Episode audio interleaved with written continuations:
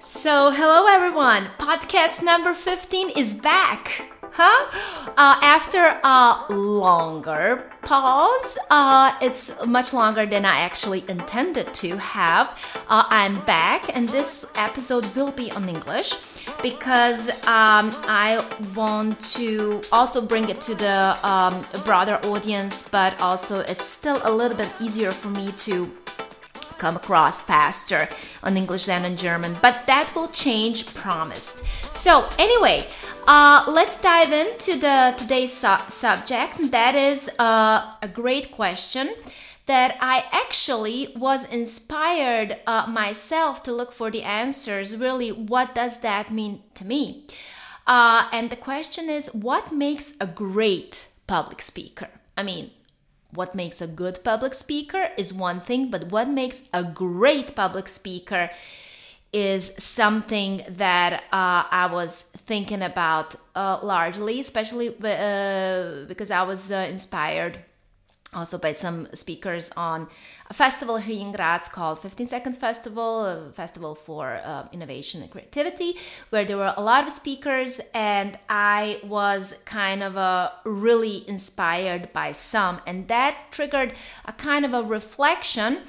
Um, you know what what what made what made them stick out from the from the other speakers so anyway there are some significant things that I came up with, and that is not, you know, it's not a, it's not a, uh, actually a secret. Everyone who, who, um, you know, polished their skills in an arena of public speaking actually paid attention to to these uh, couple of things that I will also reveal to you today in the podcast.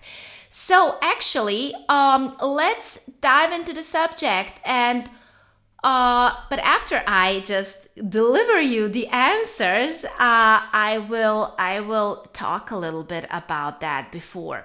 So let's come back to the question: What makes a great public speaker? So, uh, in order to unlock um, all of the elements that makes a great speaker great you know? There has to be some kind of a background uh, that that a speaker or someone who intends to speak in front of the audience and you know have have an, engaging audience as well um, that means he or she they want to deliver their contents so that their audience really connects to that that it stays in their memory and then they can you know start actually the thinking process right there on spot and then later optimally engage with some questions and go home with some good answers or at least something to think about. So uh, from that perspective but anyway uh, any kind of transaction meaning any kind of uh, you know um, transaction it means uh, in terms of i want to you know, present something to you, um, explain something to you, deliver some value to you, um, you know, trans transaction in uh, in terms of uh, you know exchanging uh, uh, uh, certain informations with, with the audience or, or whoever you are speaking with and getting some kind of a, a, a reply uh, requires requires really beside beside the great delivery of the content and the structure of the content and you know uh, the way how we do that is also a specific skill but today in this podcast, I will be talking about the element of voice. You know, it, it is a part of a nonverbal communication, but also very, very, uh, very important. Do not un- underestimate the power of the nonverbal communication. And also, um, the power actually of, of, of body language, uh, which which actually is um, something that has to do with the expanding of the body awareness. So, two things uh, voice and body awareness. So these are these are the first things first right? The first thing is to uh, for any great public speaker is to find their unique voice you know that that is definitely the first thing that anyone who is actually uh, doing any kind of speaking uh, they have to really be comfortable in their in their unique voice. And then uh, learn how to command with the voice. And that means um, everyone who is interested in getting better at this should strive or should look forward to understanding how the voice works, right? How our instrument of communication, which is voice, works. So, we have a couple of very important things to understand here, and that is the breathing. The importance of the breathing because breath is what gives your voice power, right? Then the breath is also what carries the emotion. The breath is the carrier of your emotion, right? We will come back to that when we uh, when we also um, uh, we'll be talking about the five five uh, very important of uh, characteristics of the voice. So, number three, uh, that is important when you are finding your unique voice is to learn how to use the resonance spaces of your body. The resonance spaces of your body are the uh, for example, is your larynx, right? Is then your head, is your chest cavity, are all the cavities in the body where the tone resonates, which means that where, tone can develop, the, the vibration can develop. So that it's these are a little bit technical terms, and um, very important thing is also the development of a good, good and strong chest voice. Right? You don't want to talk here. You have to come and connect your voice. You see how many modulations I have here. Uh, you have to connect to your chest. This is here. You know. So. Um, that is that is very very important also but also to get some insights what is mixed voice and what is head voice right? Because when we talk we never you know stay only in our chest. We go a little bit upper here so we do need a little bit of that mixed voice color. But anyway these are very strong um, technical terms right now what i'm coming about but i want you to, to really get acquainted in the in the complexity of all of this. Although we use our voices daily we we you know anyone who can talk you know works with a voice since they started talking. But the awareness of how many um, things are there that can be improved, uh, that can be worked on, that can be, you know, enhanced is maybe not to everyone clear. So the fourth, the fourth point that I want to uh, point out here when it comes to finding your unique voice is the RD, very important articulation tools. Articulation tools uh, are your tongue, right? The way you you speak uh, is large and how you articulate sounds is largely influenced by how you use your your tongue. We have something that it's called lazy tongue right? Lazy tongue is a um, it's not it sounds maybe negative but it's just uh j- just the way uh how, how we um we coined that term uh to to um uh to address the situation where tongue as a muscle has not been exercised enough and as a result of that the, the speaker cannot really uh, pronounce or should i say articulate all of the consonants very very very well. So the tongue then the teeth uh, the soft palate and the lips are mostly uh, the articulation tools that one that really wants to deliver great speeches technically uh, should get involved with. So these are like more technical terms, technical aspects of understanding your voice, like understand what is your instrument actually constructed from. Uh, so and then we have a second uh, point, and that is uh, expanding the body awareness. You know, our uh, instrument is in the body. So if the body is not really, uh, if it's stiff, you know, if it's not really flexible and flowing and and um, relaxed, right? uh, the, the tone will also not all of that all uh, uh, will really develop good in the body. But the what is actually also the the um, other thing that it's very important is that your posture and learning a good posture and le- learning how to move freely on the stage is also something that signals um, volumes you know it, it, talks volumes to your audience.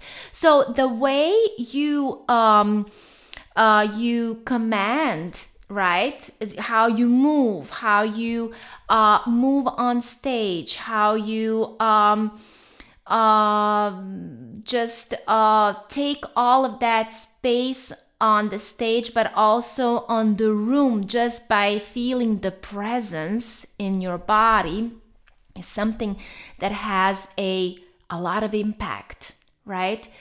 Um, so that is that is something that is also very, very and equally important as finding and developing your unique voice.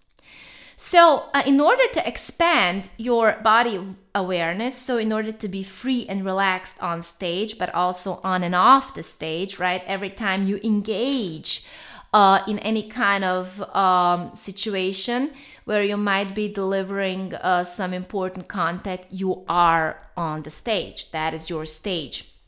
Whether you are on the meeting, uh, holding a presentation, you know, being in a classroom with a with a with a you know with a bunch of kids, or being in a conference room, or or uh, you know having a sales conversation, or having any kind of public speech, uh, you are actually on the stage uh, we people from the stage like you know any kind of uh, actors moderators uh, the singers uh, musicians uh, or you know anyone who is really uh, involved with the stage from this side we also have that kind of uh, thing going on when it comes to developing a stage presence. So we definitely have to feel relaxed on the stage, have really good sense of presence and also connectedness with the audience, though the music is. Um, a little different language uh, but still but still uh, to there is a kind of a transaction going on and um, to feel really the room well and to to to kind of have your spot on stage and and to move there um when who, who needs to move right if i'm playing a for example, uh, uh, drums, I will not be able to do so much to do so. But if if I am not, then definitely I will I will want to develop a presence in the room. So um, back to the subject. Yes. So uh, free and relaxed uh, posture, good posture. You know, always requires uh, very well uh, exercise spine, uh, good good shoulders, which are not striving to go up, but they are really relaxed. Stretch, you know, it's always good to do some neck stretching, shoulder stretching, upper body stretching. Uh, and actually, anything that has to do with yoga, Pilates, Tai Chi, Qigong is always good for for uh, just the um, better body awareness. So, uh, how you can do that also when um, when you are just starting out is by breathing exercises. You know, breathing always uh, take us inward, and we start to connect with our body through our breath just by breathing in and breathing out that those are always the good first steps to connect to the body. The next thing is also learning how to talk with your body, right? Those are the mimics, the hand gestures mostly, uh, but also how, how you move on stage. Mostly when we are talking, uh, we are using some kind of hand gestures. Those are the most the most important ones. So um, definitely so let me uh, uh, uh, again say these two things so it's uh, finding your unique voice is is a technical term and it's very important for for anyone who wants to uh, get great at public speaking. And the second one is expanding your body awareness, learning how to uh, master your body, right? Make it really free and relaxed, but also develop a good posture and learn how to talk with we, say it's talk with the hands but you're you're talking with your body through your uh, hand gestures mostly. So those are kind of a let's say technical things but um let me now come back to to something that it's even uh, more technical but now uh, it's really very important for for for development of of the skills of being great. And that is uh, how we use our voice. So there's a there's a difference. So finding your unique voice is unlocking your voice, knowing where's your chest voice, where's your mixed voice, where's your head voice, what is what is the the the um, the um, what are the notes where you are speaking in english uh, in german that's called indifferenzlage right? Where your where is your speaking voice in which register? And if it's too high pitched you want to bring it you want to bring it down because you know high pitched means a lot of things that it, it implies a lot of things that maybe are not necessarily true. I will not be i will not be talking about that so these are uh, some this is an actually also very important uh, to understand uh, uh, you know why why some people are, uh, who have maybe high pitched voice or are talking very slowly might be um, really um, perceived by their audience or someone who is uh, just listening to them differently than the way they really are right? So we have to learn how to first of all to get aware of that. You know you have to be aware of of how i am showing up in the world and how am i being perceived. And then if if i want to uh to correct that. But a- actually anyone who wants to get on the stage and speak that is non-negotiable so let me tell you uh, these five things. So uh, the the in a public speaking the, we have um, technically also be, beside these two points also the way we use our voice. So we have developed the voice we have developed a good posture and now we want to know where is our pitch? Pitch is how high or how low do you speak right? For example if you are if you are hearing me now i can go up and i can go down i can stay in the middle. Uh then I have I have a tone. My tone it can be like this it can be very airy right? So uh, it will have a different different um, uh, impact on my audience right? If i want to sound confident maybe i will not use this voice but i will use this voice. I will also not try and be very edgy right? Because that will also send a different different message. So we we are looking for the balance. We are looking for actually the balanced tone. Then the third thing is the pace. Pace is how fast or slow Sprachrhythmus, also in German. So pace is how fast you're speaking or how slow you are speaking right? Mm, it can be, you know, slow speaking can be very dramatic. Also, uh, too fast can be a little bit neurotic. So there has to depends, you know, if it's if it's something that you want to um, bring forward, then it's uh, it's really important to to see how you will work with the pace and work with it with the with the rhythm. So, um, melody melody is how many tones you use in in your speaking voice right? When i'm talking wow am i talking for 20 minutes? I didn't even notice. If uh, if i'm talking like this for example and i have some melody in my voice right? I'm now modulating very very fast. But actually um when i'm talking i'm using three four five five tones maybe right in my voice so that is also very important to um to develop uh to develop a couple of them you know because uh, they are very important when it comes to creating creating a, a variety So, um, and the fifth very important thing is the volume, right? So, volume, how, loud, how loud or how soft should I speak, right? Soft, okay, now I went also, uh, I was also slow. But how how soft should i speak? Should i speak like this? You're probably not if i'm you know if i'm trying to to um deliver uh great public uh speaking. So there has to be some balances here. There has to we have to know what is our intention what do we want what do we don't want right? So actors someone who needs really a lot of these colors go really really deep with all of these and they really develop a great spectrum of, of all the possibilities with the voice because uh, you know they, there is a lot of characters that that you know have this or that traits. But anyway what makes a great public speaker, let's come back to the question, are beside finding your unique voice, right? First, getting to know what is my voice, then expanding the body awareness, feeling really, you know, free and relaxed in the body, and, you know, learning how to um, command, uh, you know, everything that you want to, to, to, to say from the stage, use your hand gestures.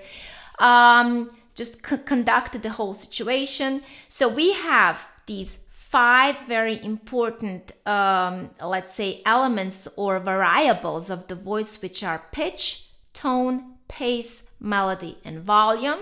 And all of that, everyone out there who is listening, pay attention.